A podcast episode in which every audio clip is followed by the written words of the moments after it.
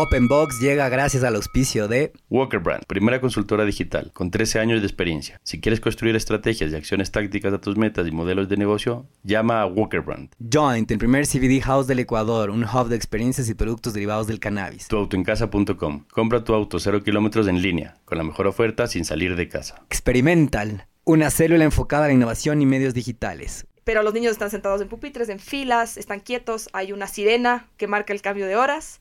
Eh, todos siguen el mismo currículum, básicamente. Y a veces la sirena aparece de prisión. Sí, eh, tienes poquito tiempo para jugar, poquito tiempo para recreo, los niños están divididos por edad, por grado, esperando que lleguen al mismo tiempo en lugar de reconocerles como seres únicos que tienen su propio ritmo para llegar a, a los aprendizajes. Entonces, y, sabiendo que existen estos modelos alrededor del mundo, ¿no? Sabiendo que existen otras formas de hacer las cosas. Hola y bienvenidos a un nuevo episodio de Open Box. Cada semana invitamos a los empresarios y emprendedores más duros del ring, donde nos contarán sus experiencias, fracasos y combinación ganadora. Antes de empezar, no te olvides que puedes encontrarnos en nuestra página web openboxpodcast.com y en Instagram como openbox.podcast. Con ustedes, Luis Miguel Díaz Granados y Diego Espín. Hoy tenemos como invitada a Ana Cristina Hidalgo, más conocida como Titi. Es la Chief Education Officer de Reinvented School. Titi estudió Ciencias Políticas de la Universidad de Lumière en Francia, Relaciones Exteriores y Antropología en la Universidad de Virginia y tiene una maestría en Educación en Harvard. El nacimiento de su hija despertó en ella el afán de buscar una nueva metodología educativa que prepare a los niños para el mundo de hoy, donde se respetan los tiempos de aprendizaje de cada niño, reforzando sus habilidades y competencias innatas. Durante nuestra charla con Ana Cristina aprendimos la importancia de seguir tus convicciones, cómo estructurar un proyecto en plena pandemia y cómo los proyectos con conciencia social pueden ser disruptivos y convertirse en negocios escalables. Esperamos lo disfruten. Bueno, bienvenidos todos Luis Miguel Díaz Granados y hoy tenemos una súper invitada. También es media amiga de la casa. Yo creo que por ahí tú, Luis, me le conoces más. Em, yo le conozco al esposo. Eh, hoy tenemos a Ana Cristina Hidalgo con nosotros, pero lo primero que te voy a preguntar es, va a estar difícil decirte Ana Cristina todo el podcast. Nadie me dice Ana Cristina. Y nadie te dice Ana Cristina. Entonces, Titi de una, clavado Titi. No como la canción, sino Titi, sí. Por favor, no como la canción. la de, se han de saber cuál, ¿no? Me imagino que han de saber cuál. No has de saber cuál. Eso quiere no tiene idea, Luis. No, yo no, yo, yo solo escucho música. Michu, tú sí sabes quién es. De Bad Bunny. Bad Bunny, por favor. Titi me preguntó si tengo muchas no. Michu, excelente. Oye, bienvenida Titi. Qué bueno que estés con nosotros. Muchas gracias. ¿Cómo estás? Muchas gracias por la invitación aquí a la expectativa. A mí me encanta hablar, así que por favor cortaránme cuando ya esté yéndome por la tangente. Eh, muchas gracias por la invitación. A la expectativa de qué será esto. Ajá, ¿qué, me, van a preguntar? Luis, ¿en qué, ¿en qué nos metimos? bueno, te metiste en un ring, te metiste en el ring que, que nos llamó un montón la atención porque creemos que te metiste en un, en un negocio que, pocos tienen el coraje de meterse, pero antes de entrar de lleno en el negocio, eh, siempre es bueno saber quién es la persona, ¿no es cierto? saber qué, te inspiró, qué te mueve, qué te lleva. Entonces, nos gusta un montón saber cómo vas creciendo, ¿no es cierto? ¿Qué, papel juegas en la familia? Eh, ¿qué, ¿Qué te inspiró en la familia para empezar a empujar, empezar a emprender? Entonces, te empezamos a dejar hablar. Chévere, chévere. Te empezamos a interrumpir en algún momentito. Buenazo. A ver, bueno, yo estoy en, la industria, ni siquiera sé si se puede llamar industria, sino en el sector de la educación. Estoy como 10 años en el sector de la educación y creo que como empecé a involucrarme en esto es que vengo de una familia donde se habla de educación muchísimo, ¿no es cierto? Mi mamá eh, toda la vida ha trabajado en colegios, ha pasado por los mejores colegios de Quito eh, seguramente algunos de los que nos escuchen le ha tenido a Lavero Freile de, psicóloga, de counselor, de alguna cosa. Y entonces em, siempre en la mesa de la comida, en el desayuno, se hablaba de educación, ¿no es cierto? Y antes de eso, mi abuela, mi abuela paterna, que fue una súper influencia en mí, que fue quien, quien me crió, quien en, en, la casa de ella yo pasaba todas las tardes cuando era chiquita. Em, ella era, fue rectora del colegio americano por muchos años y después fue decana de la Facultad de Lenguas y Culturas en la, Universidad Católica. Entonces, la educación estaba como siempre en la casa, o sea, siempre se hablaba de educación en todo lado. Eh, y yo crecí diciendo, yo no voy a trabajar en educación. Ni lo fregando.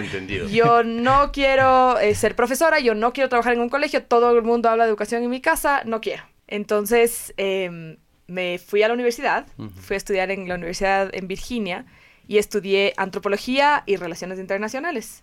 Antropología porque me encanta la forma en la que es- en la que los humanos hacemos cultura, cómo nos relacionamos, cómo criamos, eh, toda esta parte de cómo transmitimos cultura a las siguientes generaciones. Regresé de la universidad y trabajé en el municipio de Quito como directora de relaciones internacionales. Ujú. Eh, aten- digamos, siendo el brazo de relaciones internacionales del alcalde y me di cuenta que eso no era lo mío.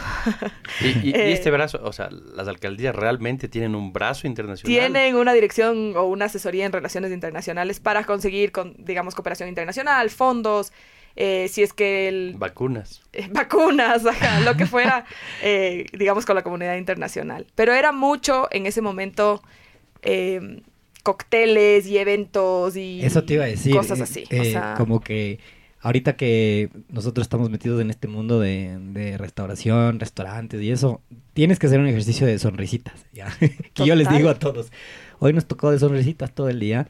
Y ya puedes estar cansado, puedes estar lo que quieras. Y te toca este ejercicio de como de cocteleo. o sea, eres de- un host Eres permanente. un host, sonrisitas, sí, sí, sí, jajaja. Es medio cansón. O sea, es, es fregado. Y Está bueno cuando consigues, digamos, en ese caso, algo increíble por la ciudad, del tipo, trajimos Así es. un millón de vacunas, que no fue el caso. En mi, en mi época to- no había, no había- todavía no había crisis. COVID, ajá. Esto era 2000, chuta, 2010.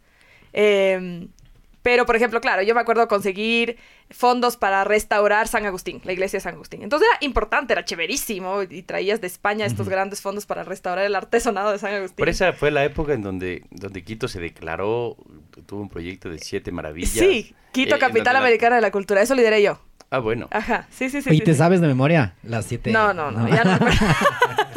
Una, unita. Eh, pero bueno, otro día hablamos de las siete maravillas de Quito. El, el ferrocarril y la compañía.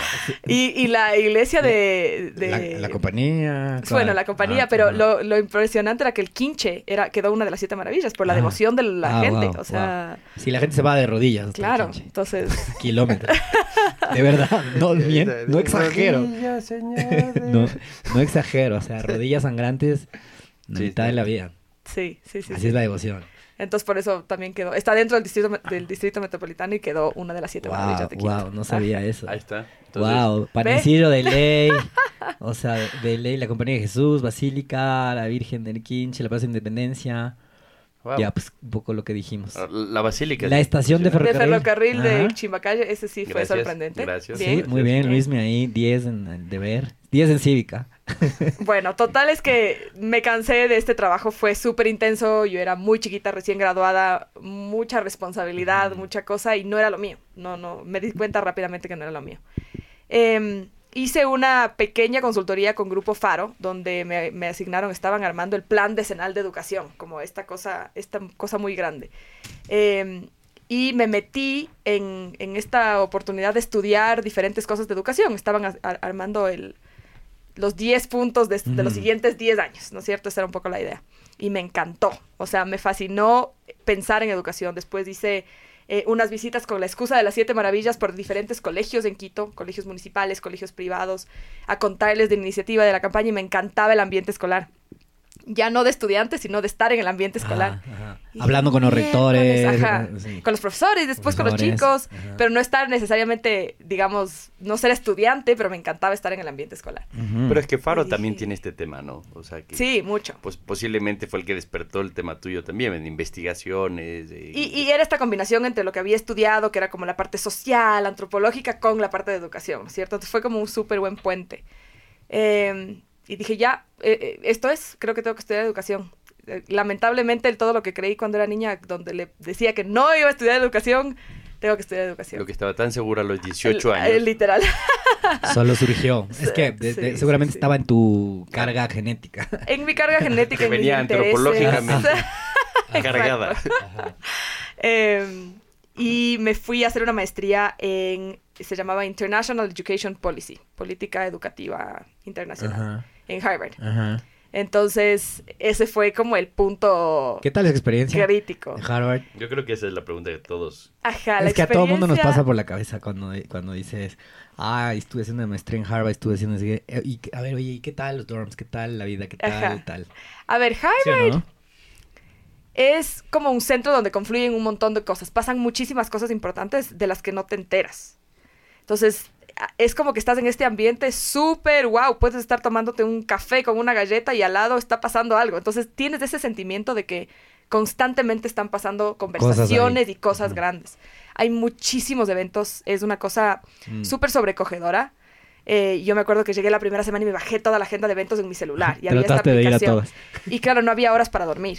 Claro. O sea, hab- había eventos a las 12 de la noche, había eventos a las 6 de la mañana, eran conversaciones, eh, foro en, en HKS, o sea, había un montón de cosas sucediendo y hay un montón de como estas figuras que han marcado la historia de las disciplinas. Entonces, que tenías que ir a oír a, a hablar a Noam Chomsky.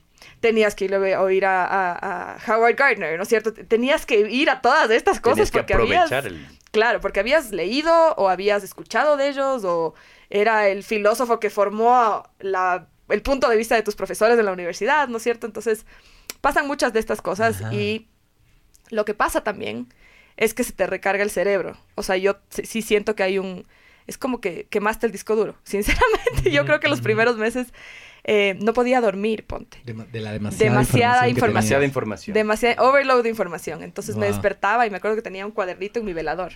Porque me despertaba y, y anotaba lo que estaba pensando y me volvía a dormir. Wow, O sea, un poquito Ah, fuerte, un poquito fuerte en ese sentido. ah. Eh, hasta que le cogiste. hasta que le coges el ritmo y dices, ya, ya, este no voy a ir. O sea, no tengo que ir a escucharle hablar al presidente de Panamá. No me interesa tanto, ¿no es cierto? Porque todos los días hay estas millones de eventos y millones de charlas. Eh, y ya vas priorizando y vas escogiendo lo que te gusta. Y dices, a ver, ¿de qué se trata la maestría? ¿De qué se trata estudiar? De hacer relaciones, como todo. De tener relaciones con tus compañeros, de tener relaciones valiosas con tus profesores, con la gente que está ahí, con la gente que maneja el alumni que después se va a conectar contigo.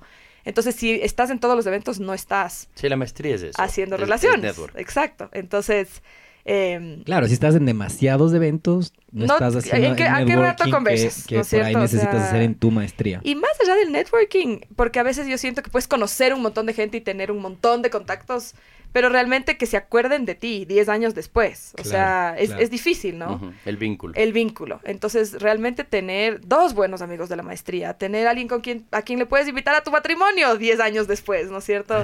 Eh, que el profesor cuando le mandas un email le dices, estoy abriendo un colegio y Te diga bien. te diga, ah, fantástico, mándame el pensum y te ayudo. O sea, I remember you, no sé exacto, exacto. Mm. Entonces, eh, ese, ese fue mi enfoque de cuando ya superé esta, este rush de quiero aprender todo lo que hay en Harvard.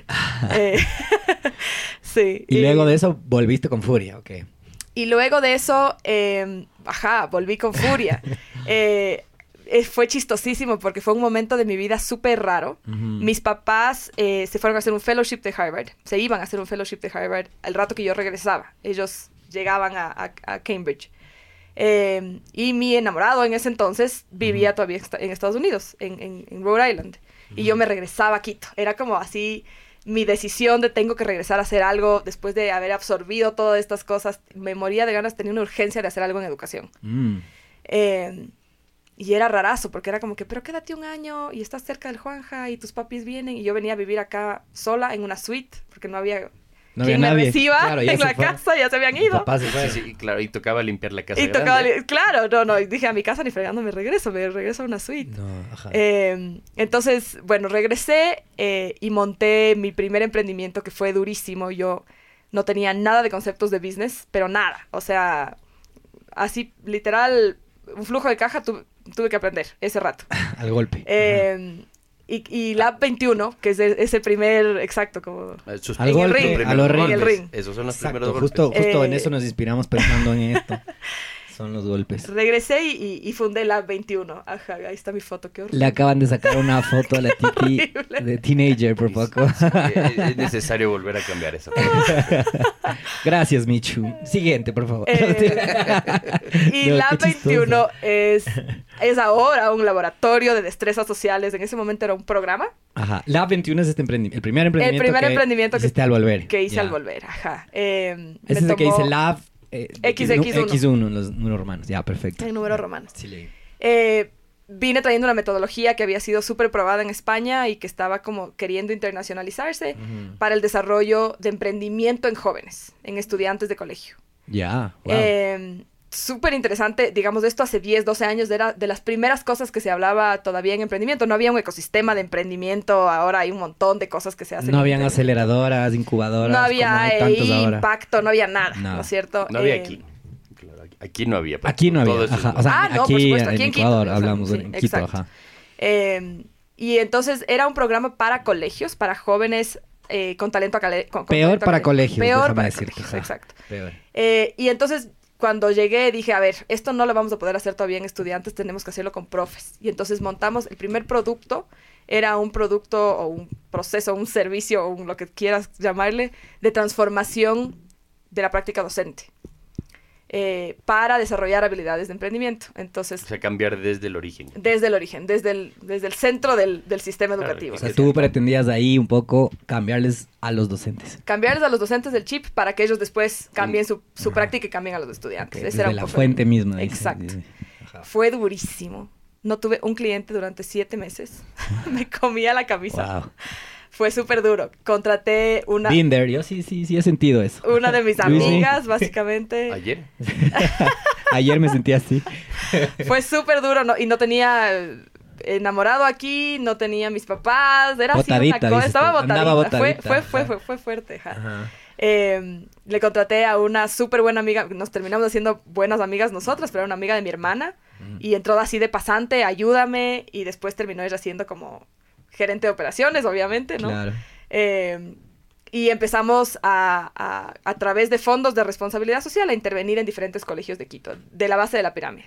O sea, se hicieron buenas en también aplicar a los fondos. Digamos, claro, nos empezamos a hacer buenas en, en- en levantar fondos, en levantar Qué bien. grants. Porque es medio tediosito, ¿no? Es durazo. Es durísimo. Es, es- es Además- como, Yo creo es como no aplicar una no maestría. es, es- es es una como maestría. Es aplicar duro, es a una maestría sí. cada proceso. Cada proceso de- es larguísimo, te hacen Porque son fondos de ONGs, formas, organismos internacionales, tienes que cumplir con todo. con todo, Todo. y te revisan todo y tienes Sí. que después mostrar en qué Sí, gastaste resultados. hasta el lo- último y, y centavo. dentro de las partes más complejas es que siempre tienes que sonreír y siempre tienes que estar seguro y en algún rato te ponen frente al pizarrón y tienes que responder todas las cosas y cosas que no estás preparado para responder. Y Y ahí se demoran también, ¿no? En llegar. Se Entonces, demoran medio un como que casi que tú comienzas esperando que llegue con, con la mejor esperanza del mundo. Te dan una especie de, ok, formal, porque confías en su reputación, pero a veces se queda trabado ahí. en Se pierde, los sí. fondos. No, Sí. no sé si se pierda, pero porque no, no se pierde, pero, pero sí se demora. Sí se demora Entonces, había un montón de pagos Ajá. que hacíamos, chuta, cuatro meses después, Sí, sí. tres meses después, y ya te endeudabas. Entonces vivía, yo me acuerdo clarito, la cuenta de esa primera cuenta que de, de banco vivía sobregirada.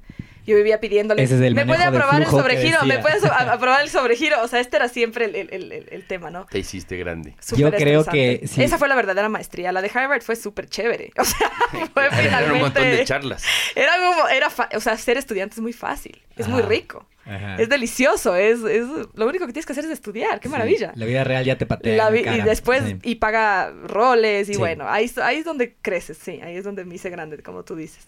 Qué. Eh, Lab 21 eh, se fundó en el 2013, Ujú. está por cumplir el próximo año 10 años, eh, y los primeros, ajá, ahí sale la página web de Lab 21. Los primeros años fueron, como les digo, durísimos. O sea, los primeros siete meses no tuvimos... Por no- si acaso, guion medio eh, 21 en números romanos, xxi.com. Para que le puedan chequear los que están escuchándonos en computadoras o en el celular. No manejando, por favor.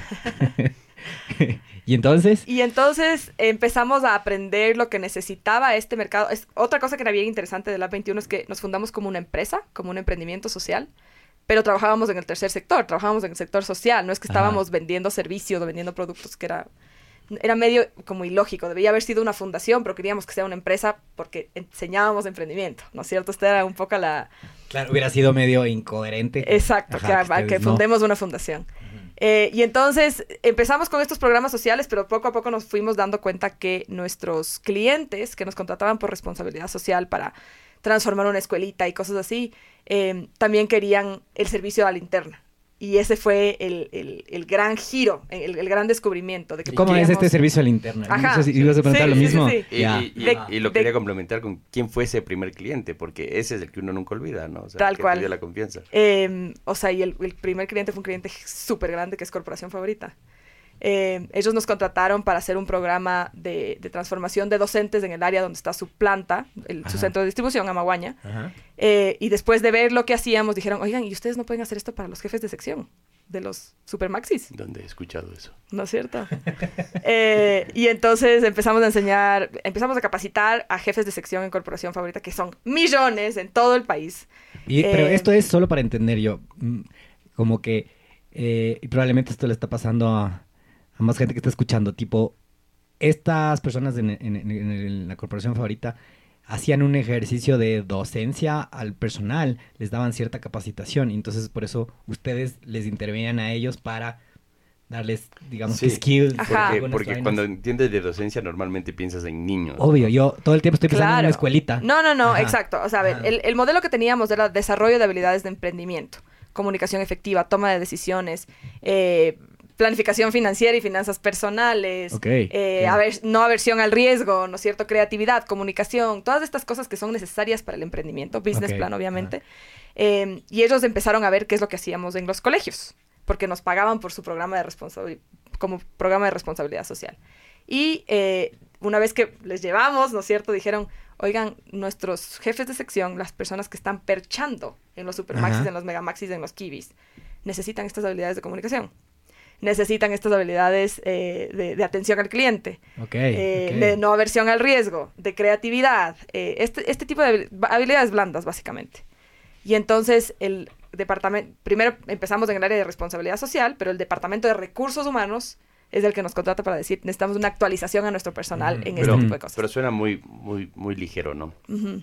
Porque normalmente dices habilidades blandas y el nombre no responde, que es la parte Sí, me más ofendió com- cuando me dijiste habilidades blandas. Lo más Me- duro, Hasta ahorita me quedé pensando. Es lo más complejo de todo. Ah, yo no sé si son tan soft que digamos. O sea, este es como se les conoce en el Ajá, mercado, ¿no es ajá, cierto? Hay la dicotomía entre Sí, sí, lo sí. duro y lo blando, y lo blando termina siendo siempre más importante, ¿no es cierto? Y ya vamos a hablar de eso, digamos, en el modelo de los colegios. Eh, pero son esas habilidades relacionadas a la autonomía, al poder emprender en tu propia vida, al tomar Ajá. decisiones, a poder comunicarte. estar en control de tu. a estar en control Ajá. de tus cosas, que te convierten mucho más en un emprendedor, aunque seas un empleado. Aunque estés trabajando. Exacto. que en un empleado que simplemente sigue órdenes. No, eres una persona con iniciativa, con capacidad de comunicación, con capacidad de resolución de conflictos. Porque uno sí puede tener este espíritu de emprendedor y ser un emprendedor a pesar de estar enrolado y ser empleado de alguien. Sin Eso duda. es un Por poco lo supuesto. que Sin duda es lo que te demuestra lleva a crecer. tu metodología y Por te lleva a supuesto, crecer. Emprendes en cosas, de tu- o sea, no es que necesariamente tienes que estar ahí en la cancha con un negocito. para ser un Totalmente, emprendedor. totalmente. Y, y es chistoso, hay una, hay una autora chilena eh, que dice que te contratan por las habilidades duras, ¿no es cierto? Ajá. Te contratan porque eres buen financiero, Sí. pero te despiden por no tener habilidades blandas. Ajá. Y- ¿Por y- qué? y a Porque eso quería llegar, Exacto. O sea, esa es la parte más clave. Eh, yo voy a buscar un buen financiero, pero que además sea un gran comunicador, sepa hacer presentaciones, sea un excelente trabajador en equipo, tenga ideas, eh, resuelva problemas, ¿no es cierto? Si no tiene eso, no me, no me importa que sea buen financiero, se tiene que ir. Entonces, esa es como la clave, ¿no? Y ahí encontramos que el Lab 21 podía tener las dos líneas. Podía tener la línea social, que era lo que nos movía, la línea de educación, y la línea eh, de emprendimiento, la que generaba ingresos, ¿no es cierto? El cash cow, que era la capacitación en, en empresas. Y finalmente era el B2B. Y el B2B, exacto. Todo era B2B. Eh, porque los unos eran programas de responsabilidad social y la otra pata era Claro, esta, sí, sí. ¿Y cómo, en qué punto esto como que pivotea hacia los colegios? Eh, a ver, sí, buen, buen punto. Entonces, en este punto eh, empezamos a tener tracción, empezamos a tener clientes. No sales todavía del Valle de la Muerte, todavía estás ahí sufriendo, tal vez ya no al fin de mes, pero al fin del semestre ya estás otra vez así medio como que, ah, llegó Sí, el por- verano. y- Siempre por algún lado cae algún golpe. Así es, así de es. ley. Sí. Eh, y me quedo embarazada. Ese es el, el, el pivot más grande. Del enamorado que estaba en Estados Bueno, me- Unidos. para esto me caso. Es- ah, ese es el enamorado que le nombró antes. Ah, qué bueno que sea el mismo. Yo estaba- Correcto, estaba- El Juanja era el Ah, el mismo Juan- enamorado ay, que tú qué- conoces. Era que le digas Juanja desde inicio. Mi esposo en ese Mi momento esposo novio. actual. Sufrí. Dije, Se ¿sabes qué? ese embarazada por internet. Yo decía, ajá, yo decía, cuando el Juanja Qué escuche este qué podcast va a decir. ¿cuál novio? Pues a ver, a ver, ¿cómo así nombrándolo en el podcast? Por suerte, gracias a Dios ha sido el mismo. Es el mismo, es Ya, el qué mismo. hermoso. Él se Yo- va a identificar el como el tracking de este mismo. tema. Qué hermoso. Bueno, para eso Juanja regresó un Ajá. año después. Ya volvió de... La de- 21 siguió con su... Seguimos en, en- en el- en la vida del emprendimiento. Eh, nos casamos Bien. y eh, me quedo embarazada de mi primera hija. Entonces, eh, digamos, nada cambiaba durante ese embarazo hasta que nació Cayetana. Nada Cuando- cambiaba, todo cambió. Todo cambia, pero digamos, la vida laboral se veía para, básicamente... Yo salí de la oficina al hospital. O sea, trabajaste el último minuto, literalmente. Wow. No lo Ujú. dudo. Eh, y, eh, pero nace Cayetana y empiezo a pensar, chuta, ¿y esta niña a qué colegio va a ir? ¿Y esta guagua qué va a tener? O sea, empiezo a Mm. cuestionarme todo lo que había aprendido en la maestría, todo lo que había visto de modelos, de metodologías, eh, lo que estaban haciendo mis compañeros eh, en colegios, en colegios internacionales, en Silicon Valley, en Finlandia, en miles de sitios donde estaban haciendo cosas innovadoras. Yo decía, no hay nada así para mi hija aquí. O sea, de repente se Ah. asentó lo que yo había estudiado y dije, hijo de madre, le voy a meter en, en el mismo colegio al que yo estuve. Ujú. Que old school. O sea, para mí era como, era crítico, era súper crítico. Yo vengo de una, y esto y les voy a confesar así porque generalmente no lo, no lo hablo, yo vengo de una familia súper americano, colegio americano, ¿no es cierto? Mi abuela fue rectora del americano y era graduada del americano. Mis papás se conocieron en el americano. Yo le conocí a mi esposo en el americano. O sea, eras como toda esta cosa y yo dije, al americano no va. Sorry. Eh, lindo colegio, chévere colegio, no voy a hablar nunca mal del americano, a mí me fue súper bien, pero ya no estamos en una etapa donde pueda ella recibir lo mismo que yo recibí. Ella necesita otra experiencia. Claro, los tiempos han cambiado. El mundo ha cambiado, ¿cómo ha cambiado el colegio? Esa era mi gran, mi gran duda, ¿no? Eh, y entonces empecé a, a darme las vueltas por los colegios de Quito con la guagua chiquitita, ¿no? Sin, no es que estábamos buscando colegios, sino que yo estaba explorando qué había. Eh, Por todo lado sin el car seat, por si acaso. Por- Mentira. Mentira. me están dando fama de irresponsable. Eh, y, y claro, encontraba que todos los colegios básicamente se ven iguales. No importa si son colegios de alto estrato, de bajo estrato. Tienen eh, mismo- la misma estructura tienen la misma educativa. estructura. Tú entras a un aula y vas a ver a la profesora eh, o al profesor parado al frente con un pizarrón. En un caso de un colegio más fancy, un pizarrón inteligente o un PowerPoint. En un caso de un colegio menos con menos recursos, un pizarrón todavía de tiza o de tiza líquida. Pero los niños están sentados en pupitres, en filas, están quietos. Hay una sirena que marca el cambio de horas. eh, todos siguen el mismo currículum, Y a básicamente. veces la sirena aparece de prisión. ¿no? Sí, eh, tienes poquito tiempo para jugar, poquito tiempo para recreo, los niños están divididos por edad, por grado, esperando que lleguen al mismo tiempo en lugar de reconocerles como seres únicos que tienen su propio ritmo para llegar a, a- a- los aprendizajes. Entonces, y, y sabiendo que existen estos modelos alrededor del mundo, ¿no? Sabiendo que existen otras formas de hacer las cosas. Claro, porque acá cuando, cuando vas por otro ritmo, te catalogan como un niño problema, como Exacto. hiperactivo. Y, O sea, si no- te y si es o si vas a una clase donde no tienes el pizarrón y, y los pupitres al frente, mm, colegio de hippies. También, o sea, y ese fue un gran reto que- con el que nos Total. enfrentamos cuando fundamos Reinvented Puembo. Era como que cómo nos salimos de que el hacer las cosas diferentes no quiere decir ser hippies o ser menos efectivos. Ujú. Sin menos que sea eso, sea, digamos que peyorativo, pero, pero como es que entendiendo esta idea de eh, hippie slash relajado, no nos importa, coman tierra. Hippie slash menos excelencia. Los niños comen ¿No es tierra, cierto? Que no es el Ajá. caso. Y menos Ah, correcto, menos excelencia. menos ajá, profesional, Que exacto. no es el caso, ajá. Que no es el caso. Ajá. Y, y si tú ves una los sistemas alrededor del mundo más exitosos, o los colegios en, en- en diferentes países, en Estados Unidos, en Finlandia, en Suecia, en Chile, en España, en Colombia, los más exitosos son los no tradicionales. Ujú. Y entonces dices, ¿por qué estamos yéndonos a lo tradicional aquí? ¿Por qué estamos Claro. tan ajustados en nuestras... Y las grandes fortunas formas? últimamente se dan de personas que votan el colegio o votan la universidad porque ven que el sistema no les da y se aburren y, y tienen que inventar algo nuevo. Y si tú ves dónde están los hijos de Bill Gates o de Steve Jobs, no están en un colegio tradicional. Entonces dices, "Ah, estos manes que saben que yo no sé. ¿No es cierto? Eh, ¿Por qué ellos están escogiendo cosas no tradicionales? ¿Por ¿Qué qué se van por llegó? Montessori? ¿Qué mail les llegó? ¿Qué saben del desarrollo humano que yo no sé y por qué yo no tengo ese acceso, ¿no es cierto? Ese es un Ajá. poco el...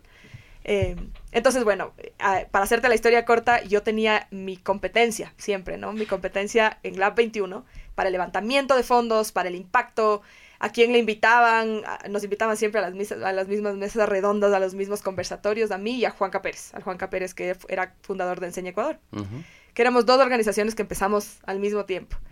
Y eh, hemos tenido con el Juanca, es chistoso, porque si bien éramos competencia, también no había nadie más que esté haciendo cosas en educación.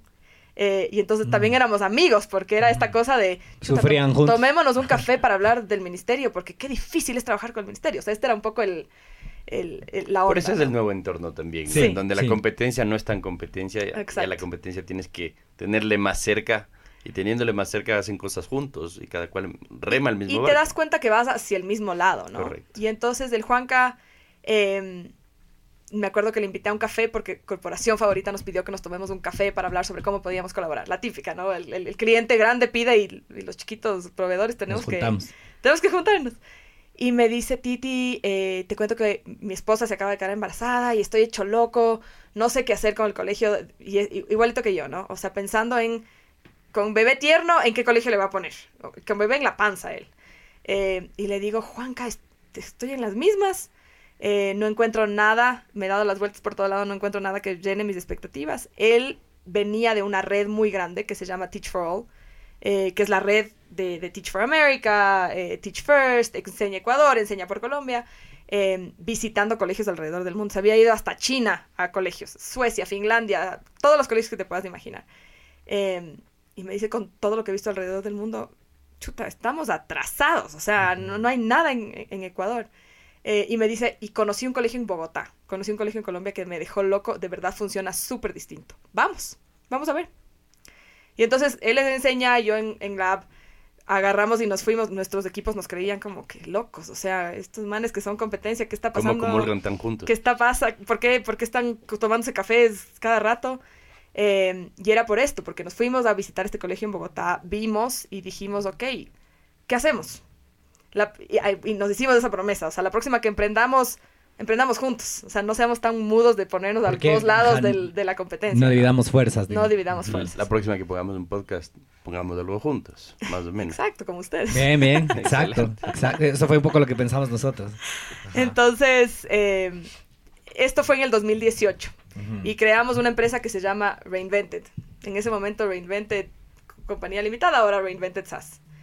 Y Reinvented eh, era como que nuestra plataforma para tomarnos cafés. Esa era un poco el, el, el- era como que te- tengo una reunión de Reinvented y, y- y me tengo que ir y, y ya. Eh, y empezamos en esos cafés a soñar con nuestro colegio ideal. Ese era el, el- el gran tablero. Entonces nos sentábamos en una mesa con café y dibujábamos. Oye, yo quisiera que este colegio sea increíble en deportes, quisiera que los niños puedan escoger desde chiquitos las artes que van a... No sé qué. Quisiera que los, los papás tengan un espacio para trabajar, que vengan a un coworking, no sé qué. Me encantaría que sea un espacio verde. Empezamos a soñar en este colegio. Eh, y empezamos después a invitar a gente a esos cafés. Entonces invitábamos a papás que estaban en nuestro círculo social, a A amigos, manera de focus. a manera de focus, a decirles, estábamos pensando en esto. Ahí le pusieron al Juanca en pantalla. Excelente. Eh, me están aquí sacando el aire con esta pantalla ahí porque me, me descuadro a veces. Este- este es el Esta objeto. pantalla Ese es el objetivo. te agarra en curva. Tú estás hablando, ajá. boom, eh, foto del primer emprendimiento. así. Del novio. Primer- Del, no- el del novio no cogieron fotos. No, ¿verdad? ajá, oye, Juanja se quedó búscale fuera del- Juanja de Guzmán, está por ahí. y pone el apellido. Eh, bueno, y mm, entonces eh, empezamos a invitar a, a gente a hablar de este, de este proyecto y eh, vino la pandemia. Ese, ese es como el, el- el escenario que, que sucedió antes de la pandemia. Entonces, ya estaba creada la empresa, ya estaba creado Reinvented, eh, nos tomábamos cafés e invitábamos a la gente a hablar de, de- de- de este colegio ideal. Este colegio ideal originalmente era una inversión gigante de 7 millones de dólares en un terreno en, en Tababela, me acuerdo. Eh, hicimos una primera ronda de, una primer pitch de inversión, Sí, sí. nadie nos puso ni un dólar, o sea, era una cosa medio demasiado soñadora. Y Eh, ese pitch fue local. Ese pitch fue local, fue local. Y convocado por nosotros, sin ningún intermediario. Pero family, friends o eh, como en grupos. Eh, Friends, Family Ajá. y unos pocos fools que, que dijeron, ah, bueno, eran mis, eran mis proveedores de mi corporación favorita, les tengo que escuchar, ahí, ¿no? sí. Ah, O sea, eh, y, y bueno, vino la pandemia y, y ahí quedó. Entonces vino la pandemia y el Juanca se dedicó a que Enseñe Ecuador sobreviva. Y yo también, hijo de madre, Lab 21, ¿será que sobrevive? O sea, es- esos primeros tres meses eran súper, súper fuertes, súper inciertos. Pero en esos primeros tres meses eh, pasó algo súper importante porque el mercado empezó a darse cuenta que no estaba conforme con la oferta. Que nosotros era algo como estudiosos y apasionados de la educación que nos habíamos dado cuenta que faltaba en el mercado. Pero la pandemia dio la vuelta a la, la, la tortilla, digamos, le puso al aula a, visión, a la visión de los papás a través del Zoom. Eh, y entonces empezaron a darse cuenta de que, chuta, es- esto es lo que hacen todo el día en el colegio. La pandemia también cumple el objeto de que era una cantidad de información avasallante en donde las profesoras no podían dar clases por Zoom. Era, era imposible, no tenían las herramientas. Pero los papás también dicen, ¿cómo hago yo que la vida de mis hijos en casa sea más agradable? Y ves que el colegio no puede lograrlo. Y, y eso te da un- una pista de aterrizaje bestial. Sí, brutal. Entonces, eh, sucede esto, ¿no? El Juanca y yo, la empresa estaba creada y nos hablábamos de vez en cuando. Yo me emigré a vivir a Cayambe, a, a una finca que tienen mis papás. Él igual a, un- a una casa que tenían sus papás, pero conectábamos desde ahí. Eh, y eh, nos llamaba la gente y nos decía, oigan, ustedes nos invitaron a tomar un café sobre un colegio que iban a abrir. ¿Qué pasó? ¿Por qué no abren? Oigan, estoy desesperado. Si tú abres el colegio, yo les le saco a cambio. mis guaguas del colegio donde están y te doy mis guaguas. Estoy desesperado con la oferta actual. O sea, empezó a suceder esto. Eh, y entonces, literalmente, agarra, volvimos a juntarnos con el Juanca, eh, sacamos de ese pliego de, de- de colegio ideal que teníamos y dijimos, ok, ¿cómo podemos empezar esto en esta situación? En situación pandemia, donde no hay como verse, donde es virtual, do- o sea, O sea, en, el- en uno de los momentos más difíciles como para más que los papás vengan a conocer el colegio. Claro, entonces entre otras. No teníamos terreno, no teníamos inversionistas, Claro. solo teníamos en nuestro sueño este papel de El Excel. colegio ideal. El Excel que aguanta todo. El Excel que aguanta todo y la demanda de papás. Sí, que sí, nos habían claramente. dicho, tú me invitaste a tomar un café y me contaste de este, de este sueño que tú tenías. Si te montas, te doy mis guaguas. Yo me punto. Entonces era como esta... Pero es enorme, Situación- ¿no? O sea, eh, o sea, su- suena como retador porque te digan, te doy mis hijos. Es, O sea, es terrible. Es, enorme. O sea, la responsabilidad Es es, gigante. La responsabilidad es gigante. Eh, y dices, ya, chévere, pero ¿será que yo puedo hacerlo mejor que los otros colegios? O sea, sinceramente me vas a entregar tus hijos. Esas familias fundadoras, tuvimos 38 estudiantes nuestro primer año en, en Reinvented Puembo. Eh, y esas primeras familias, yo digo, son unas locas, son unos locos. O sea, o estaban verdaderamente desesperados, o de verdad ellos en el fondo estaban buscando algo más y no se daban cuenta hasta ese momento. O sea, esos first adopters. Early eh, adopters. Early adopters, Sí. realmente locos. O sea, yo, mi- me saco el sombrero. Me, me impresiona en verdad. Eh, y bueno, en septiembre del 2020 abrimos Reinvented Puembo, en plena crisis. No había vacunas todavía. Eh, no había, dábamos clases afuera, abajo de los árboles, con distanciamiento social. Venían los niños una vez a la semana a su sesión presencial con sus profes. ¿Con cuántos alumnos comenzaste? ¿Te Empezamos con acuerdas? 38 estudiantes. Ah, wow. ¿Y cuántos, Wow. cuántos profesores? Cuatro profes. Cuatro profes. De- y ofrecimos desde prekinder hasta tercer grado. Desde prekinder hasta tercer grado, sí. Yo sí me acuerdo que el- comenzaban a hablar de que ah, estaban, había un nuevo colegio, escuela, que era Reinvented, pero, y que comenzaban a tener clases afuera. Afuera. afuera. Ese era y, el... y- y se comenzaba a pasarse la voz. Es como que no están encerrados al frente del computador o del iPad eh, haciendo Zoom. Que lo que tú dijiste es tan cierto. Los papás se dieron cuenta cuando se sentaban al lado de los hijos a ver como que las clases de Zoom. Decían, esto es verdad, es lo que les están enseñando y esto es lo que todo el día hacen. Esto es lo que estoy Por esto pagando. pago encima más. Y pago tanto y me hacen pagar todo el año en algunos casos. Y, y tenías cosas críticas, como que había colegios que les conectaban las ocho horas. O sea, y había break de cinco minutos para que te levantes al baño y recreos, pero de ahí tenías que volver a conectarte. Niños chiquitos conectados ocho horas a la computadora. O sea, hasta no sano físicamente, ¿no? Y mentalmente.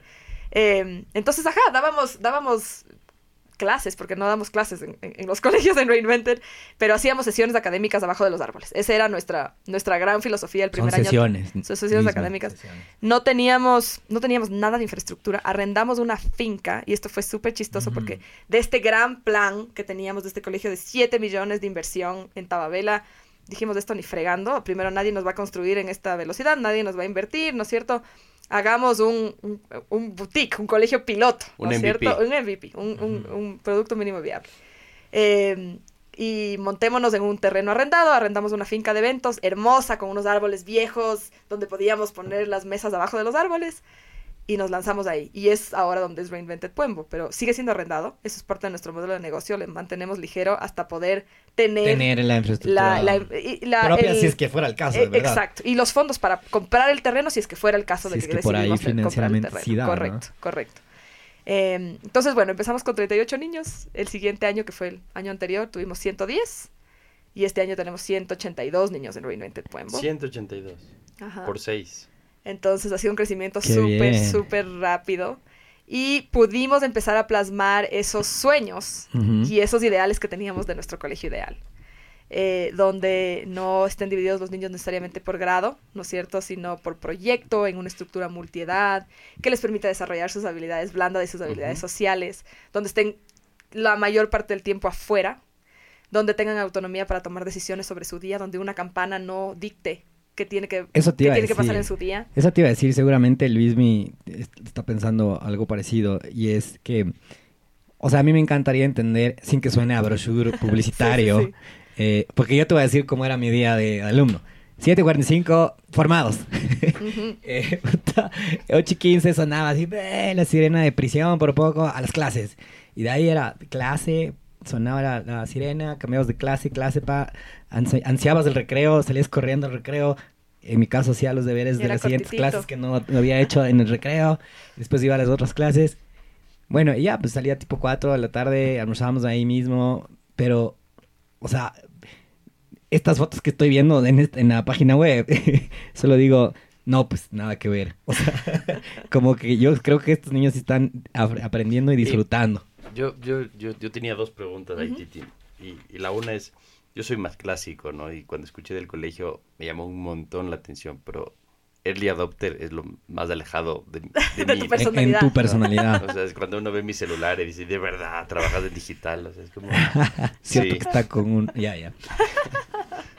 El, el estuche lo hace No es un Nokia ya, digamos, para, para aclarar con el público que no Sí, es un Nokia, iPhonecito, pero- Es análogo.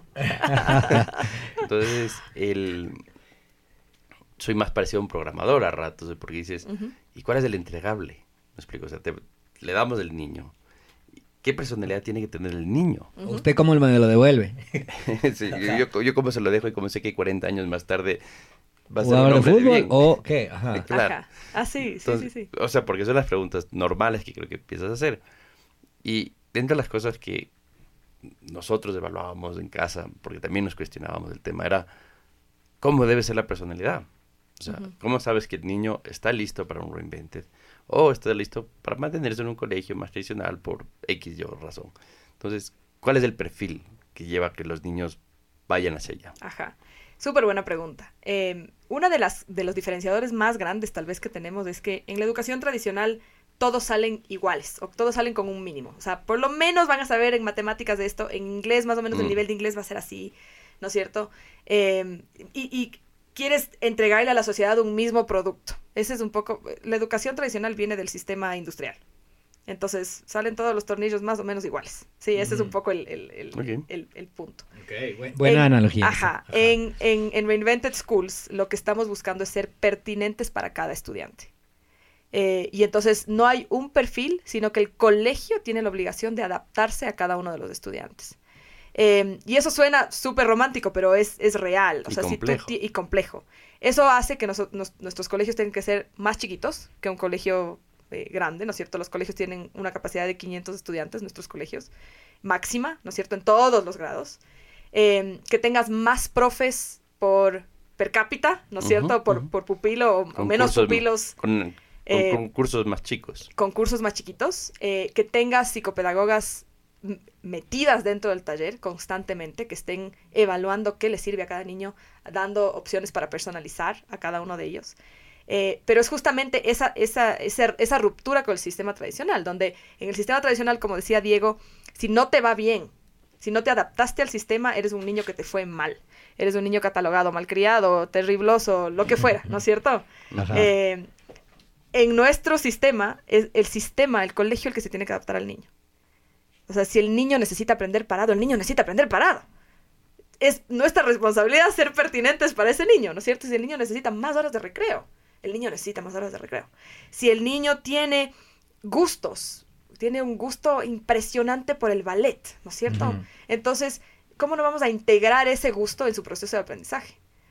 Nosotros tenemos que ser pertinentes para ese niño. Entonces, Entonces, termina le- siendo una le educación Le desarrollas cosas que él viene con unas habilidades innatas, ¿no? correcta. Y las potencializas. O sea, los niños, los- las personas nacemos, y ahí bien sale mi, mi lado antropológico, los, las personas nacemos listas para aprender. O sea, está en nuestro ADN Mm, aprender. No, mm. nos- no somos un, un vaso que tiene que ser llenado de conocimientos, sino que estamos listos para aprender a través de la socialización. Eh, eh, Eso, eso te dice la ciencia, ¿sí? Eh, y entonces la socialización y la experimentación libre con material, con el entorno, te permite aprender. Entonces, ¿cómo replicas eso en todos los niveles del colegio? Porque hay mucho de eso en la primera infancia, en la primera infancia ¿no? Cuando son chiquititos, eh, les permites jugar, les permites explorar, hay lo sensorial, les permites... Pero ¿qué pasa en un tercer grado? ¿Por qué no les dejas jugar? ¿Por qué nuestro sistema no, no se ha hecho a, lo que a cómo funciona el cerebro? ¿Sí? Que es aprender jugando, ¿no? Aprender con lo que me gusta. Agarrarme de lo que me gusta para desarrollar matemáticas, ciencias, literatura, inglés, lo que necesites aprender. Eh, porque tiene que ser algo impuesto por fuera, ¿no? O sea, es- mientras hablaba yo estaba pensando, es más fácil imponer. ¿no? Totalmente. O sea, completamente decir, Y igualar. el primer grado vamos a hacer del 1 al 10, Ujú. en segundo grado del 11 al 20 y es mucho más fácil seguir esto. Y, y el mundo va a tal ritmo que el tercer grado ya no va a ser lo mismo que era antes, ¿no? Exactamente. Y en casa, hace, hace poco mi esposa me decía, hay que ver el fondo de la universidad de los hijos. Y le dije, es altamente probable que mis hijos no vayan a la universidad. ¿Qué edad tienen tus hijos? Eh, cuatro y siete recién cumplidos. Entonces le digo, yo no puedo garantizar que en 14 años lo que hoy conocemos como universidades siga siendo lo mismo.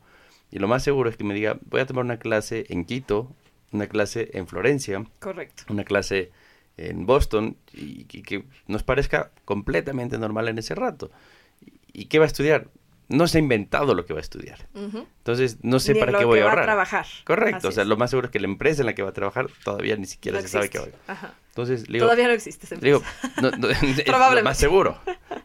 Dicen que el 50% de los a- alumnos van a trabajar en empresas que no se han creado cuando empiezan la universidad. Entonces, le digo, no sé Wow. para qué voy a ahorrar.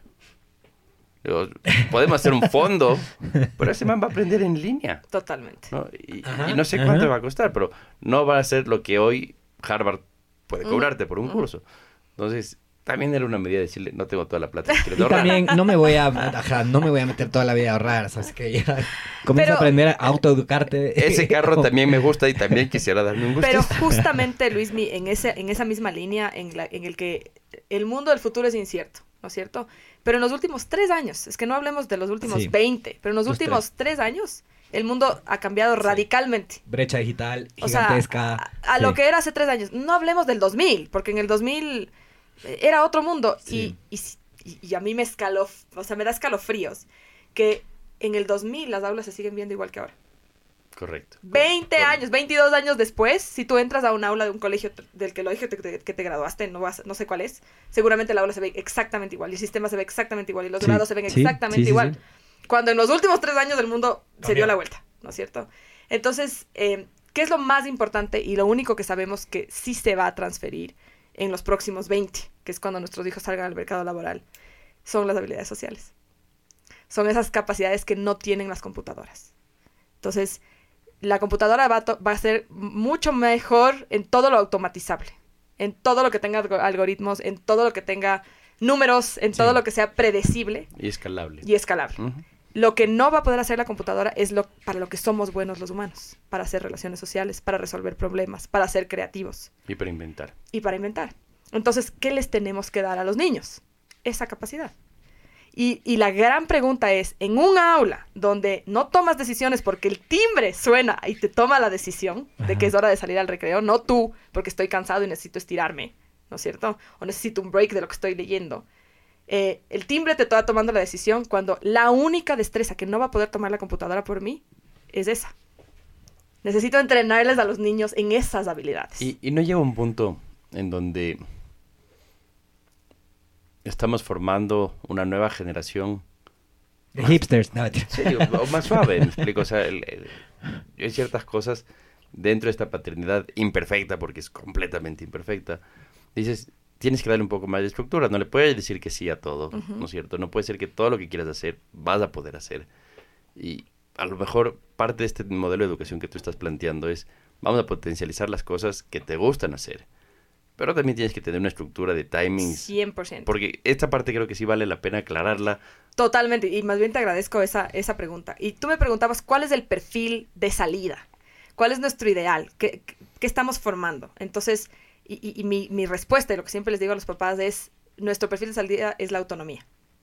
Y ser una persona autónoma quiere decir que yo sé plantearme metas, sé cómo poner objetivos y, y trabajar hacia esas metas, sé cómo ser autorreflectivo y decir, oye, pucha, per- perdí todo el día y mañana tengo que trabajar hasta las 12 de la noche para cumplir la meta que me puse porque para el viernes yo me había propuesto terminar esto, ¿no es cierto? Eh, trabajar de forma autónoma, tomar decisiones, entonces nuestro perfil de salida es la autonomía. Eh, sin querer decir que no cumplimos con todo el currículum. Nosotros utilizamos el currículum nacional y, el currículum, y los Common Core Standards, ¿no es cierto? Eh, pero son benchmarks, son los mínimos que tienen que pasar nuestros estudiantes. Nosotros esperamos que pasen Que sea- el mínimo de matemáticas de tercer grado, ¿no es cierto? que es el- Eh, el- pero que vayan mucho más allá, porque tienen intereses maravillosos. Entonces, la que tiene, la que está estudiante que tiene un interés por las, por el ballet, en tercer grado no tiene que quedarse solamente en el concepto de la ciencia básico, sino que va a estar pucha, estudiando el torque y, y- y la, y el radio de, de giro de un salto de bailarina, ¿no es cierto? Que es un concepto mucho su más profundo que lo que este pide el estándar de tercer grado, ¿sí? Entonces, para darte un ejemplo súper concreto, el año pasado los estudiantes de NEST, que es el grado chiquitito, el nursery, Ajá, el ajá. playgroup, eh, de, de 3 a Mira, 4 años, estudiaban las neuronas. Wow. Ese, es, ese era su interés. Como grupo, empezaron con una unidad que se llamaba How Our, Mov- Our- Our Body Moves and Change, Changes. eh, y terminaron estudiando las neuronas. Trajeron un médico que les explique cómo se ve el cerebro. Trajeron eh, eh, como radiografías del cerebro y entendieron como... Tres años. Entonces es tomar el currículum, esos mínimos, esos, ese currículum de salida como, como de verdad como el mínimo Sí, sí, como y los llevarles los al máximo potencial con los que tienen que Exacto. salir. Son los, los essential benchmarks, así tal cual, así les llamamos. Eh, de esto no puede bajar de ahí, ese es el mínimo. Todo lo demás Es- parte de los intereses de los niños. Wow, y entonces puedes wow. desarrollar así la O sea, que mañana no te pueden decir como que, ah, estos niños pasan comiendo tierra y no saben de matemáticas. Porque sí saben.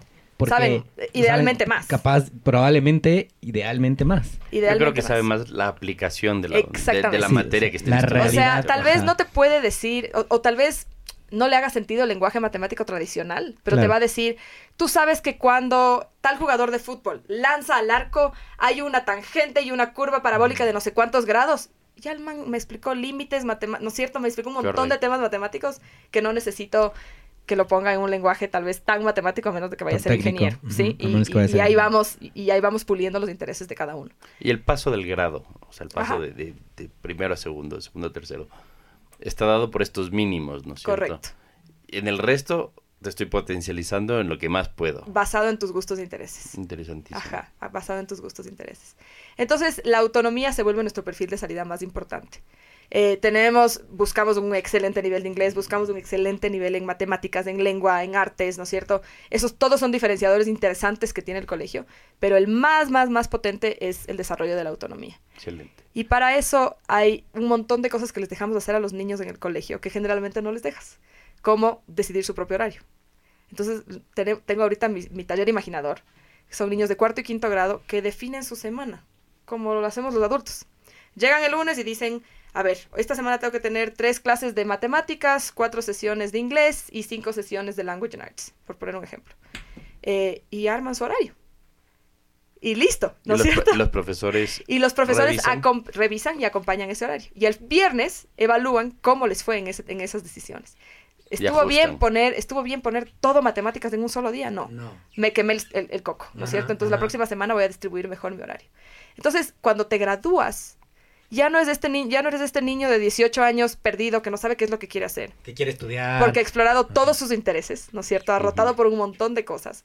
Eh, los profesores le han acompañado en el proceso.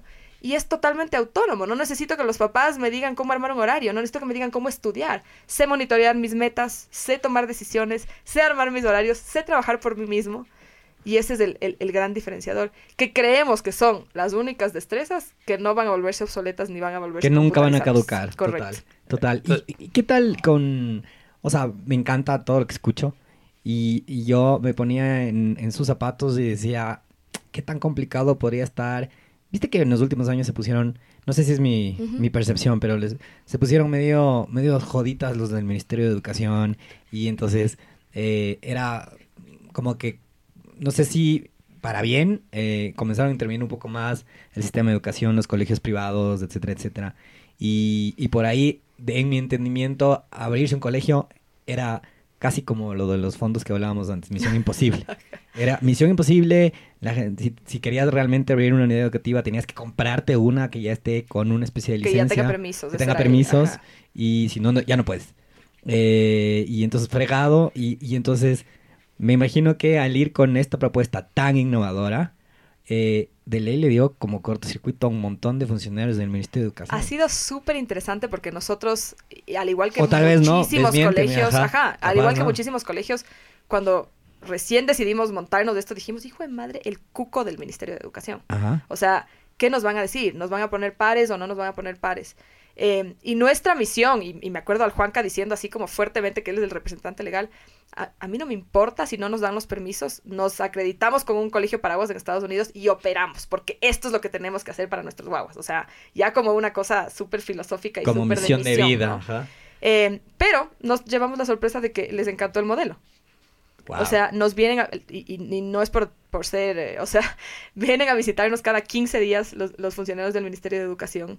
Nos invitan a todas las charlas, quieren que capacitemos eh, profesores. Pero creo que también hay buena coyuntura. Hay una súper buena No sé, coyuntura. hay una muy buena. Actualmente. Efectivamente. Bueno, en los últimos años, que Pero, pero es la tiene- misma. también tienes una coyuntura política, ¿no? Porque nos tocan ministros jóvenes, ¿no es ¿cierto? Que, que pueden estar visibilizando o pasando lo mismo que tú en la misma etapa y dice, me hace sentido. Así es. Y, así y es. apuntalar un proyecto que le empiece a hacer sentido a un funcionario alto es Ayuda, más fácil, ¿no? ayuda. No, no, no, no, se- no, no lo simplifica, pero... No lo simplifica, tienes que seguir, tienes que cumplir con todos los Con trámites todo, que igual. cumplen todos los, colegios y tienes que empezar, y es algo que nos, nos hemos convertido en expertos, a traducir tu lenguaje, ¿no es cierto? Por ejemplo, porque no tenemos calificaciones, no tenemos notas, tenemos eh, notas cualitativas. Eso es lo que Esa me es una de las Ajá. que tenía Sí, aquí. o sea, ¿cómo, Eh, cómo les miden? traducirles a notas cuantitativas para pasar al ministerio, cosas así, ¿no? Eh, entonces ese es un poco el, el, el Como este examen que ahorita le acaban de quitar, me parece, eh, este, se llama, dice cuánto, eh,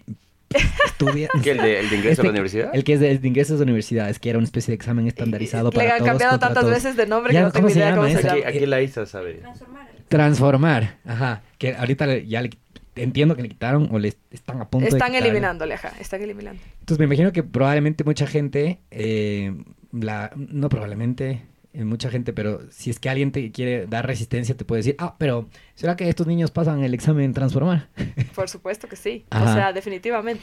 Ay, que a mí lo- es clarísimo que no están formando niños para que Para- pasen el Pasen examen exámenes. transformar. Sin embargo, Pero a ver, Pero mañana tienen sin que pasar un examen. sí les form exacto, sí Ajá. les doy la práctica de tomar exámenes. Simplemente de una forma mucho más eh, real y útil para su vida. Práctica. Entonces, no te tomo el examen en el colegio porque esa va a ser la nota de tu tercer parcial, como pas- pasaba en un montón de sitios, ¿no es cierto? Que el examen, si te iba mal en el examen, te fregaste. No. Te tomo exámenes durante tu proceso de aprendizaje como actividades dentro de tu plan de, de- de aprendizaje para que aprendas a tomar exámenes. Claro. Porque, Para que porque aprendas- punto Tomar, sales de esta burbuja Claro, que te está cuidando y, te das contra el mundo de cabeza, ¿no? Totalmente. A ver, Porque, tengo- porque quiero que seas autónomo y parte de la vida es tomar exámenes y manejar tu tiempo, ¿no es cierto? Entonces, y saber si ganaste o perdiste. tal cual, tal cual. Y saber cómo te fue y autoevaluarte. Entonces, arrancas este emprendimiento y suena maravilloso, ¿no? O sea, todo lo que nos estás contando es éxito por todos lados. Se me sale una idea. Hay golpes por ahí que no nos claro, estás por contando. supuesto. ¿no? O sea, te, te estás admitiendo y, y bienvenida a Open Box, ¿no? Entonces, cuéntanos uno de estos golpes que dijiste, este proyecto, pucha, no va a salir, pero me voy a jugar ese all-in? Y, y es esa apuesta final que haces, o, o, o- o este golpe el que dices, no me voy a reponer, pero de pronto encuentras en alguien capaz de una fortaleza que te saca. Sí, sí, sí, sí. O sea, como en todo emprendimiento es más fácil hablar de lo, de lo que te va bien y de las cosas lindas y, en esto hay mucho que hablar porque hay mucho que contar en la parte pedagógica, ¿no es cierto?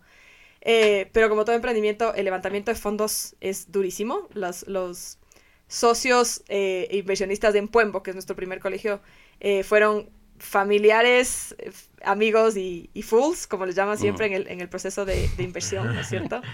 Eh, siempre nos quedamos cortos, o sea, hemos tenido que refinanciar el proyecto varias veces y sacar un préstamo, eh, porque a diferencia de otros proyectos que pueden ser muy ligeros y muy lean en su, en su manejo, un colegio sí requiere muchísima infraestructura y muchísimo material. Y fondeo permanente. Y fondeo no puedes quedarte sin plata. O en sea, el no medio. puedes no construir talleres o aulas, ¿no es cierto? Porque tienes niños que necesitan es- aprender bajo techo, ¿no? o no acabar el año. o no acabar el año, exactamente, eh, o no tener materiales, ¿no es cierto? O no ofrecer transporte, o está un montón de cosas que, que, que- que requieren que, que inviertas eh, sin poder mantenerte tan ligero como, como esperarías, ¿no? Entonces ese ha sido un, un golpe eh, grande. Yo creo que el, el tema de infraestructura es fuertazo, es, es realmente súper duro.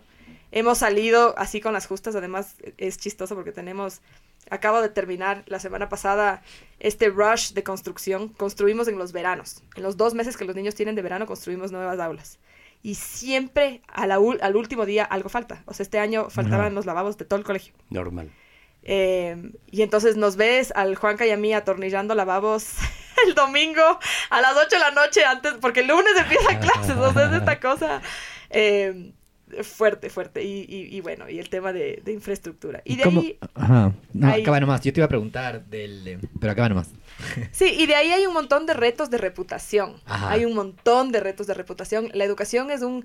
Es una industria como súper poco flexible. O sea, si yo estuve en este colegio, quiero que mis niños estén en este colegio y estos colegios son los mejores en, en- en reputación, en O sea, Quito. me acabas de leer la mente porque eso es lo que te iba a preguntar. ¿Cómo haces con el manejo de... O sea, te quiero complementar lo que acabas de decir. Este tema no solo de reputación, tiene un cierto grado de clasismo, de sí, reputación, absolutamente. estatus y tal. Y de grupo como, social. Mis hijos yo. están en este colegio eh, y tal, y se llevan con tal, y los otros con tal y tal. Y de pronto le voy a poner en el Reinvented y, y son muy poquitos. O no le conozco a la mamá de los tres niñitos de aquí, y como así. Ajá, tal cual. Eh, ha habido, ha habido, a ver, creo que las familias... Yo no tengo hijos, no, by the Sí, way, sí, sí. pero me puedo imaginar. Pero no, absolutamente. Ajá. O sea, yo tuve una amiga que me dijo, eh, o sea, ¿cómo le vas a poner a la Cayetana? Cayetana es mi primera hija. ¿Cómo no le vas a poner al americano? No le van a invitar a nada. No va a estar en ninguna fiesta infantil. Y le respondí, tú vas a dejar de invitarme a tus fiestas infantiles porque no está en el... O sea, Ajá, piensa un poquito lo que dices. A veces la gente es muy... no sé, Es un reflejo, muchas sí, veces sí, es un sí. reflejo que, que viene. Pero, pero más allá de la parte personal, porque hay un reto también en la parte personal, en tu propio grupo social, ¿no es cierto? Donde tienes amigos que quieren un nuevo modelo, que se parecen un poco más a ti, y tienes amigos súper tradicionales y chapados, digamos, a la antigua, o que no buscan eso, y está bien, y tienen que seguir siendo tus amigos, son tus amigos, ¿no es cierto? No, no pasa nada. Claro. Eh, pero sí ha habido mucho, a ver, tratar de entrar en un nicho eh, de educación y tratar de competirles a los, en- entre comillas, mejores colegios de Quito es un reto gigante Sí, se sí. comparan en todo, ¿no es cierto? Tienes un colegio de 180 estudiantes y ¿sabes qué? Pero este otro colegio me ofrece eh, como delivery en 30 minutos gratis, ¿no es cierto? Ah, pago con diners. Eh, pago con diners y eh, Sin intereses para de- toda la de- vida. De, comparaciones que yo, Ajá. yo comprendo el, el por qué nosotros vinimos a romper ese esquema y ese mercado tradicional, ¿no es cierto? Eh, pero hay cosas que solamente la, el track record y la Rompiéndolo se experiencia aprende, claro. y, eh, te dan, ¿no? Además que eh, aquí, o sea, esos colegios ya no tienen nada que invertir en infraestructura. Tienen todas las aulas preparadas. Yo tengo que to- todavía invertir en infraestructura y entonces eh, hay, hay cosas que no puedo hacer, ¿no es cierto? Entonces eso ha sido súper duro. Ajá. ¿Cómo compites desde lo pedagógico, desde las creencias, desde lo que estamos haciendo dentro del Desde aula con cada uno de los ajá, niños? con- Y no lo nice de los uniformes o el tiempo del transporte o que no tiene cafetería o la cafetería no es tan buena como no es Hanasca. O sea, es, es, es así, ¿no? Perdón, perdón. No, no, todo bien. Eh, No, se nos va el primer auspiciante del podcast. Lo hemos perdido. Mil disculpas. No, no, no, está bien. Pero, pero eso ha sido un Así es reto la también. realidad. El reto como, como reputacional cuando compites con unos monstruos que Sí. tienen más de 20 o 50 años de experiencia en el Pero mercado. que lo vienen haciendo, me explico. O sea, que, lo- Claro, que, claro. que también sufrieron en algún momento. Absolutamente. Pero, pero la visión, por ejemplo, hablando, se ha mencionado mucho el colegio americano hoy día. ¿no? Ajá, es porque es mi más cercana referencia. Correcto, y está bien. Pero tu visión no es ser el colegio americano de Quito, sino es un modelo latinoamericano revolucionario, educativo. O sea, 100%. es, es otra vuelta. Entonces, 100%. creo que, que está bueno comparar contra un colegio, pero el, el- el no negocio, porque esto ya es una filosofía de vida, lo que se viene, tiene una visión mucho más grande. Y, y es así que hemos empezado a, a implementar esa filosofía eh, súper rápidamente también. Entonces, abrimos Reinvented Poemo en el 2020. En el 2021 abrimos Reinvented Independiente del Valle. Que estuve hablando de ese tema ayer y, y me fascinó. Es espectacular. Es un colegio, es una secundaria armada con nuestra filosofía para los jugadores de las formativas del Independiente del Valle y unos pocos becados de otras disciplinas de alto rendimiento. Eh, es increíble, o sea, verles a estos chicos que realmente necesitan poder manejar su tiempo porque tienen convocatorias a torneos internacionales y entrenamiento durante seis horas de su día y que ellos de verdad puedan decir voy a armar mi horario para poder cumplir con el pensum de matemáticas que tengo que cumplir y tomar decisiones al respecto y prepararse y empezar a ser bilingües. Eh, ha sido, el Independiente ha sido uno de los proyectos donde más cosas radicales hemos podido hacer porque los niños no son tan chiquitos, ¿no es cierto? Eh, porque podemos, además porque los papás no están involucrados, porque viven en el Independiente o están involucrados marginalmente. Eh, y entonces ha habido mucha más apertura de que lo que hacemos lo hacemos por los chicos. O sea, todo nuestro enfoque está en los y estudiantes. entendiendo Ha sido que son estratos sociales distintos en algún punto. ¿no? Totalmente. Sí, sí, sí. Y bueno, nos votamos literalmente con una bulldozer el colegio antiguo que había ahí, porque había, existía un colegio. El eh, Independiente. Del Ajá, Independiente, ahí era un colegio fiscal. Ajá. Eh, votamos y construimos con nuestros estándares de infraestructura el colegio nuevo. Nosotros contratamos al director, a los profesores y venimos operándolo. Este es del segundo año que, eh, Qué maravilla. que opera. Y ha venido, no sé, no se imaginan, o sea, ha venido a visitar, vino River y River nos dijo, ¿qué están, ¿Qué están haciendo? O sea, wow, esto está increíble. de nos dio una locos. propuesta. De lo... ah, Entonces- chido. Y hoy, hoy, hoy, estás trabajando con consultores internacionales, asumo yo. Estamos, nosotros tenemos una alianza con, con una fundación internacional que se llama Learning One to One. Ellos son nuestros habilitantes pedagógicos, nos acompañan en el proceso de implementación de la metodología. Eh, tenemos a ellos, que están en Estados Unidos, tenemos a Julio Fontán, que es el, el fundador de la metodología de educación relacional, que viene una vez al año. Y, ¿Y él dónde tenemos está? en Bogotá. Ok, ok. Y tenemos algunos otros Fue el aliados. colegio al que visitaron. Ajá, Ah, ajá. ok. Excelente. El Colegio Fontán en, en Bogotá. Y, y esta metodología que en algún punto mencionaste del Perú, ¿no es cierto? Mencionaste... De Colombia. ¿De Colombia? No, no, pero al comienzo tú tenías algo... Ah, sí, sí, sí, sí, sí. El, el- cuando recién trajimos en Lab 21, Eso murió. eh, no murió, sigue im- implementándose en Lab, ¿no Ah, es cierto? perfecto. Sigue siendo la, la metodología, pero es específicamente de habilidades de emprendimiento. Entonces, desde esta metodología con la que empezamos eh, la empresa en, en, en Lab 21. Excelente. Sí, sí, sí, sí. Entonces, yo tenía temas como el deporte en los niños más chicos. ¿Cómo se inculca ese...? Porque es- eso sí es disciplina total. ¿no? Absolutamente. Eh, a ver, en esta, en esta etapa de, de- de elementary school, de primaria, eh, nosotros tenemos la filosofía de que queremos que los niños exploren diversas cosas para que puedan escoger en qué se, en qué, en qué se involucran, en qué son buenos. Y entonces montamos una, una oferta que le llamamos de clubes.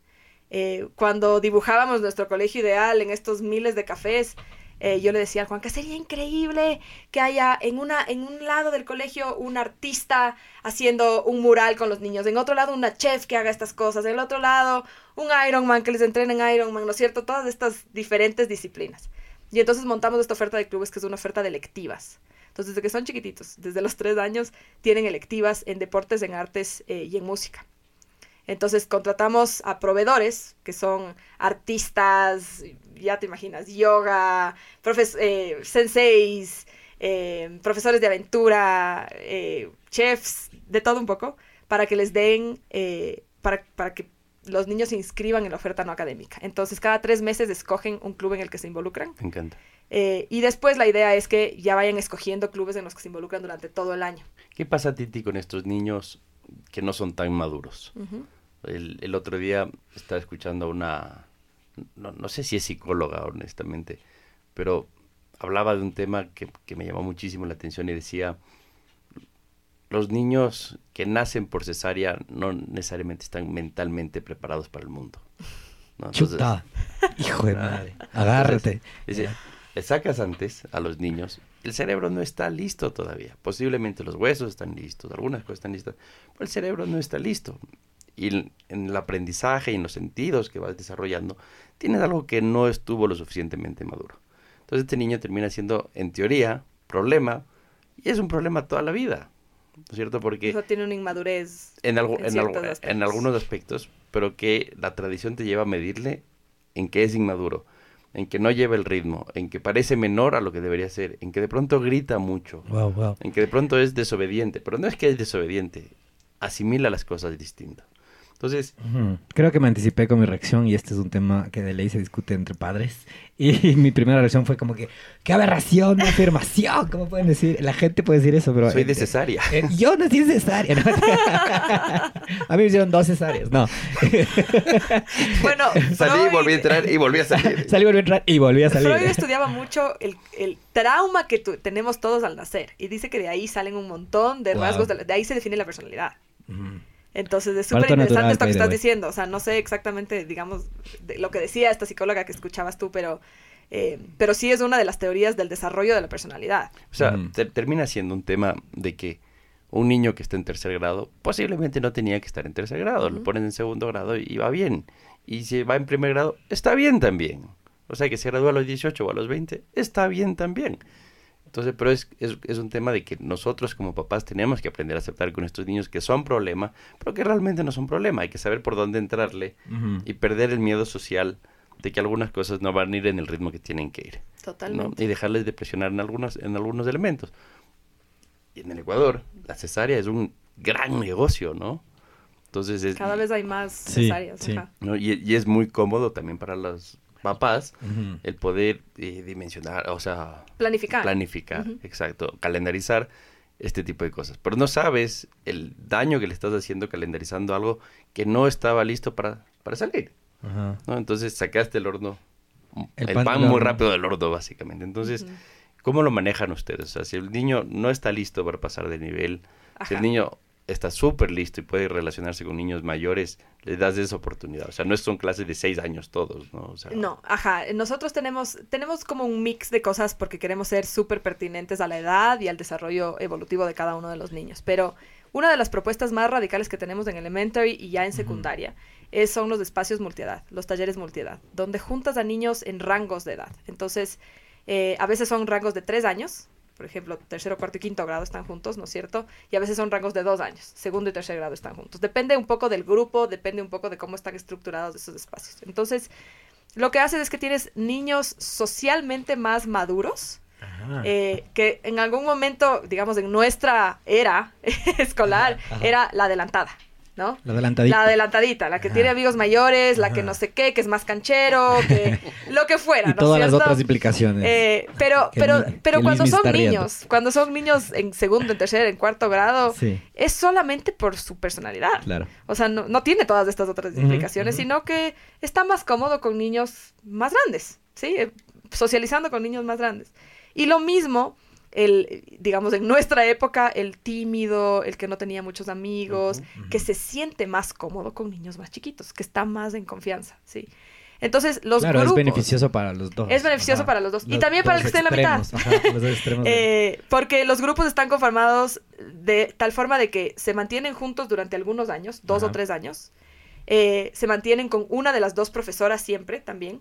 De tal forma de que, y, y se, y se manejan como una familia. Yo no sé si ustedes han visto las maravillosas relaciones que, tienen, que tenemos los primos, que tenemos con los primos. O las maravillosas relaciones que tenemos en el conjunto, en el sí, barrio. en el barrio. ¿No es cierto? En el barrio son... No son los de seis años con los de seis años, los de siete años con los de siete años, los de ocho años con los de ocho años, sino que todos contra es todos. multiedad. Sí. Y el mundo es multiedad. sobrevivir, claro. Es, es aprender a socializar de forma más auténtica. Eh, entonces, armamos estos grupos Me de gusta. forma estratégica eh, y las, las educadoras lo que tienen que hacer es diseñar, encontrarle al niño dónde está en cada una de las habilidades. Entonces, por ejemplo, en matemáticas, dónde está en, su- en sus habilidades de geometría, ¿sí? El de primer grado va a tener un estándar, ¿no es cierto? El de edad de primer grado, pero por ahí puede estar un poquito adelantado. Entonces le das las actividades del resto de compañeritos que están en nivel segundo grado, ¿no es cierto? Eh, y lo mismo es que está un poquito más atrás, si es que no es tan maduro en ciertas habilidades, en las habilidades de lectura, en las habilidades de comunicación, en, cualquier, en, el propio lenguaje, o sea, el segundo idioma, ¿no es cierto? Entonces ajustas y personalizas el plan sin que los niños se sientan que ah, a él le dieron el plan de abajo, el de los chiquitos, ¿no es cierto? Sino que como todos estamos en un espacio multiedad y hay niños, en esta clase hay niños de 7 a 9 años. No, le tienes al niño como que el rezagadito, el que está retrasadito. En Entonces, cada uno trabaja en su nivel de habilidades, claro. pero trabajamos todos juntos como un y grupo. Y ese es el, como el misconception, o sea, el, el, famoso malentendido de que el niño está medio lento, está medio tal y tal, y, y es que a veces como que sí está bueno que vaya a su velocidad. Y cuando, por ejemplo, yo te escuchaba al inicio, como que los niños van a su velocidad y es lo... Y he escuchado varias veces esto y como que el primer reflejo que te genera es como, ¡uh! A tu velocidad. Así yo quisiera ir a mi velocidad, yo duermo todo el día. Exacto. Y es la primera o solo van a ver lo que les todos gusta. nos lanzamos. Claro, claro. O, solo, se va a ver lo que, solo va a ver lo que le gusta y no va a ver matemáticas que es difícil. No. Ajá, no, y no es la primera reacción. Y entonces Exacto. cuando tú ya lo explicas y como has tenido este tiempo de explicarlo, eh, se hace tan evidente que, claro, es que si están en unos grupos multiedad, el niño aprende a socializar con todos los rangos de edad, como le pasa en la vida real, como le pasa en el barrio, como cuando se va a la haciendita o de paseo con los primos. Como y le va a pasar en la tiene universidad el primo y como le va a pasar en el Y trabajo. como le va a pasar en la vida. O sea, Exacto. básicamente Como es así, tienes real. mayores, como es el mundo real, ya se acopla, entiende cómo moverse y obviamente va a su velocidad dentro de cómo se mueve esta franja. Y no necesariamente es el niñito de cuatro años que es el más lentito, hay que bajarle, o sea, las cosas que escuchas Sí, que son sí, súper, estas aberraciones, Así es. hay que bajarle de grado porque Así está es. medio lentito. O a algunos niños que tenemos. Tenemos un montón de niños con diagnóstico de altas capacidades. O sea, O, o lo es contrario. un modelo que Ajá. funciona muy bien para un niño que tiene siete años, pero que está súper adelantado académicamente. Pero puede hacer el currículum de tercer grado teniendo siete años. Pero tiene amigos de siete años, sale a actividades, de, ¿no es cierto? Tiene, tiene un rango de habilidades que puede, que no tiene que con- conflictuar lo social con lo académico. Claro, ¿no? Está, claro. está, es uno y, y- y uno mismo, un- uno en sí mismo. Sí, Me esa es un gusta. poco la idea. Yo tengo una de las cosas que yo más me he sensibilizado en el tiempo es los niños con habilidades diferentes. Y yo crecí en un colegio que era de los pocos que tenía eh, un aula eh, de recursos que podían venir estos niños y les veías cómo iban progresando en el tiempo, ¿no? ¿Cómo, cómo lo ven ustedes dentro del colegio? A ver, eh, buscamos ser un colegio inclusivo. ¿Por qué? Otra vez, porque queremos reflejar el mundo real. Necesitamos que todos los estudiantes aprendan a tratar con personas diferentes a ellos, ¿sí? Eh, y entonces buscamos que nues- todos, todos nuestros grados tengan algún nivel de inclusión. Entonces, tenemos niños eh, que tienen eh, diversos eh, diagnósticos, eh, neurodivergentes, diagnósticos de discapacidad y diagnósticos de altas capacidades también. Y a Correcto. todos ellos, como a todos los otros niños que no tienen ningún diagnóstico, se personaliza su plan de, de aprendizaje. No sé qué pasó ahí. Eso fue como entramos a el emperador chino, ¡boom! no, la verdad es que es, es una lata que está en una mesa hermosa, carísima que tenemos, que a veces uno se golpea sin querer y suena así como ¡tum! Como entr- entramos a una casa china, ¿no? Hola. Entonces, sí, somos un colegio inclusivo dentro de lo posible. No separamos a esos niños en otra aula. Están integrados dentro del proceso de aprendizaje y les encontramos en el nivel en el que están. Perfecto. Oye, ha sido maravillosa la entrevista. Qué maravilloso. Yo te quiero preguntar rapidísimo, el futuro, ¿cómo, cómo ves el futuro? ¿Dónde le ves a- en tu imaginario ideal? Y, y yo quiero añadir otra cosa, porque nos distanciamos muchísimo de ti como mamá. ¿no? O sea, nos metimos a hablar de la parte Del emprendedora, proyecto. del proyecto, del colegio, y te brillan los ojos del rato que hablas del proyecto, pero ¿cómo divides tu tiempo? O sea, O sea, esta es una pregunta clásica que me hacen mis amigas y me hace todo el mundo que me pregunta. y, y- y la respuesta que, que siempre doy es que tengo un partnership. Mi marido se hace cargo de mis hijos, al igual que yo me hago cargo de mis hijos, y mi marido va a su trabajo y tiene su emprendimiento, al igual que yo tengo mi emprendimiento. Entonces, eh, negociamos los tiempos familiares de tal forma de que tú recoges de la guardería y yo recojo del colegio. Esta semana es fuertísima, dale, yo voy a venir más temprano. Esta semana es más, más suave para mí, yo voy a venir más temprano, ¿no es cierto? O sea, esa es un poco la negociación. Eh, las mujeres siempre somos, siempre nos preguntan estas cosas más que a los hombres. Es, es, es un poco Sí, sí. eh, fuerte. Sí, sí, sí. O sea, Real.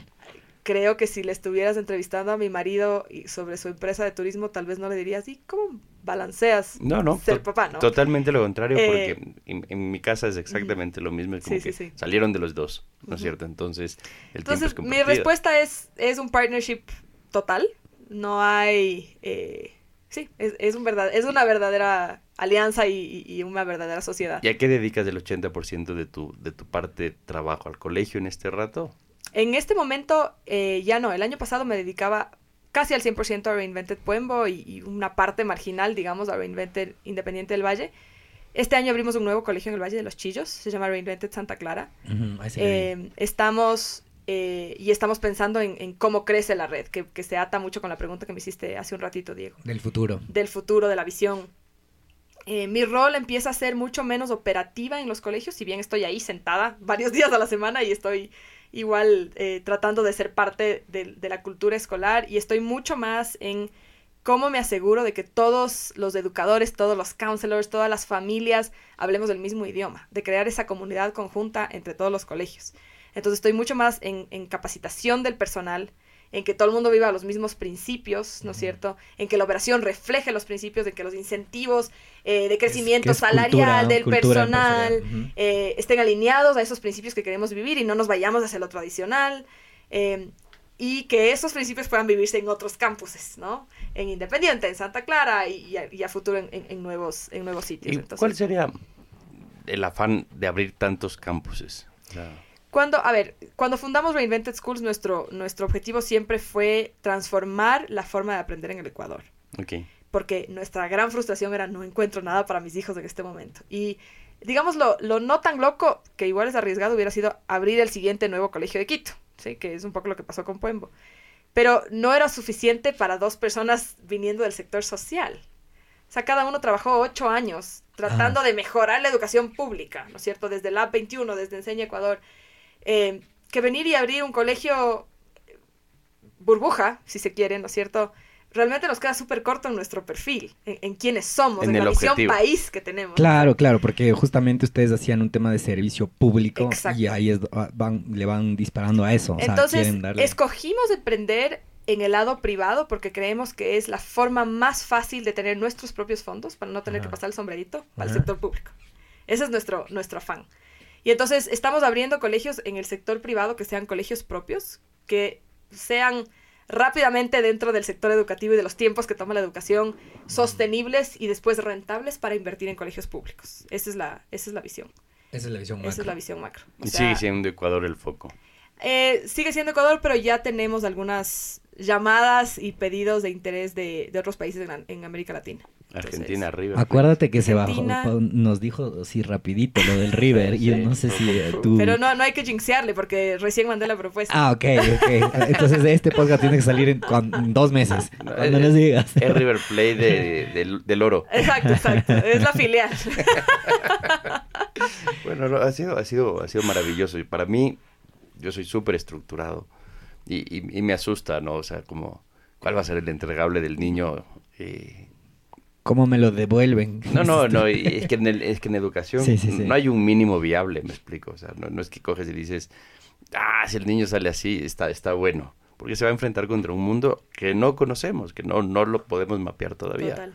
Entonces, el, me encanta cómo fluyó la entrevista porque nos, nos pasó muy por encima con habilidades blandas y resulta que todo el giro de, Sí. de- Eh, de del autonomía, que le proyecto- llamamos ahora para no llamar Me sentía habilidades como blandas. aleccionado. Me Me, sentía en una de las clases de Reinvent donde me decían, no, Vegeta, Vegeta". no, son habilidades, son soft skills, por Sí, favor. no, son, que no son, so- son cero soft. No. Ajá, Y otra ajá. cosa que es súper importante y que topa un poco el punto es que nosotros vemos a las familias como aliadas. Son parte clave del proceso.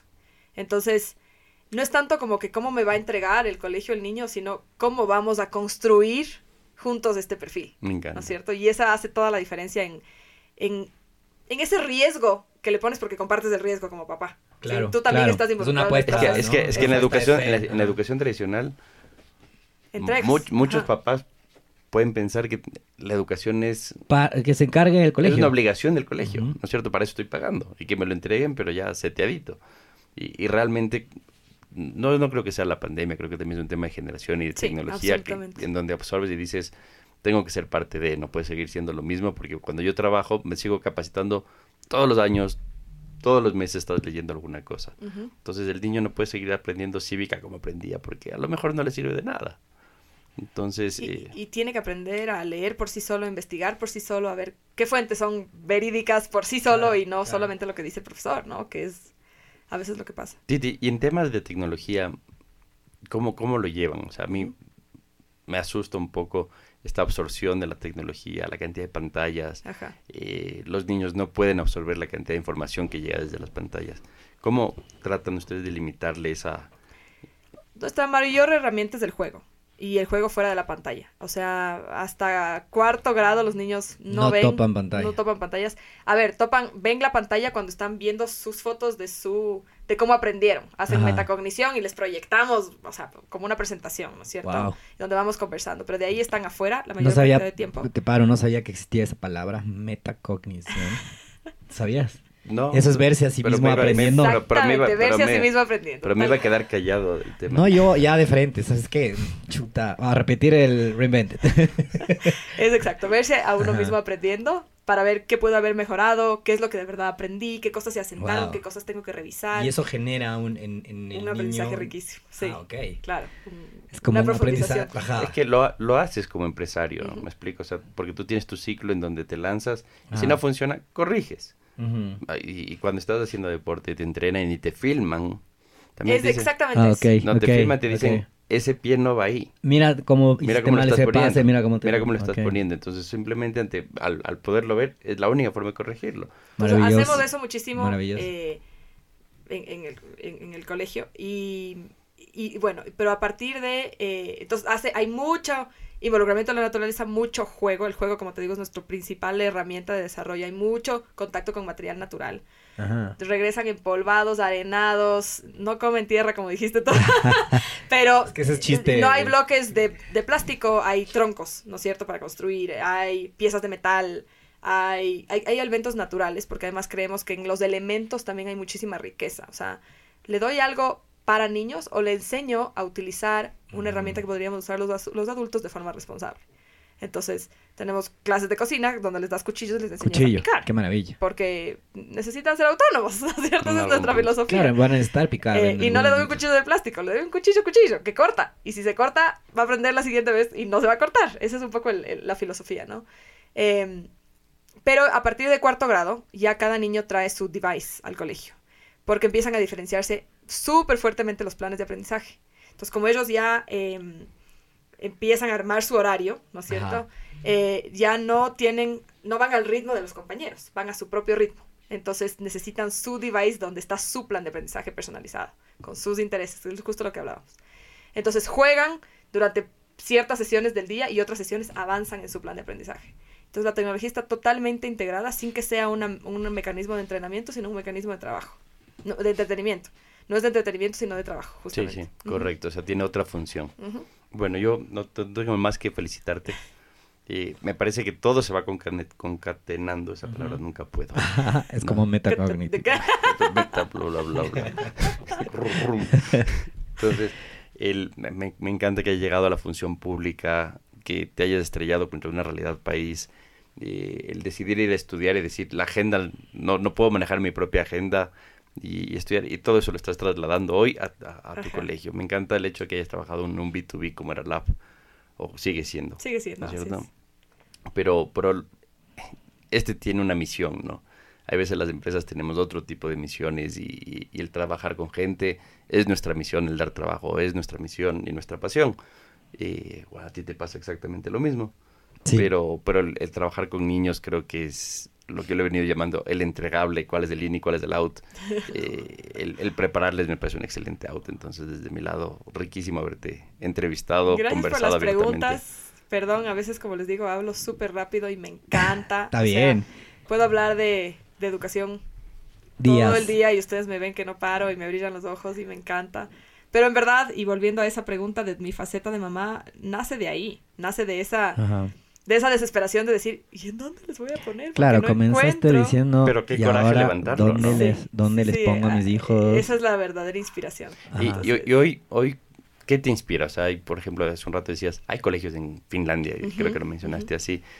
¿Sigues teniendo este benchmark en donde vas, los visitan, conocen, trabajan con ellos? Eh, mucho menos después de la pandemia, eh, todo se volvió virtual. Entonces ahora tienes, es chistosísimo porque tenemos un colegio en, en- New York que, con, con el que intercambiamos y hacemos tours virtuales de las clases, ¿no? No es necesario irse, sino que ven a ver cómo puse el material en, este, en esta parte, ¿no?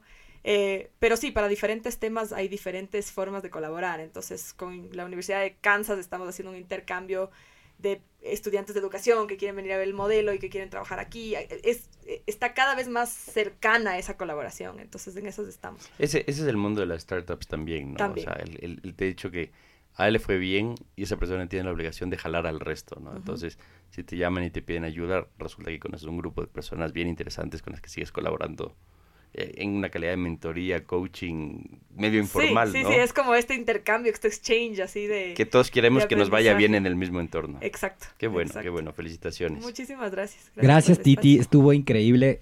Siem- siempre nos quedan preguntas eh, y, y de ahí te vamos a ir, te tenemos que volver a invitar.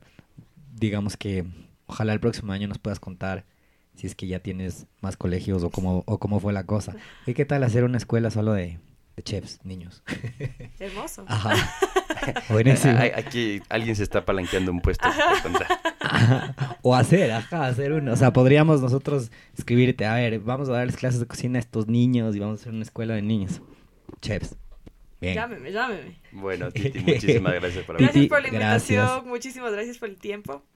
Gracias a todos, les esperamos en el próximo podcast. Eh, abrazos, besos.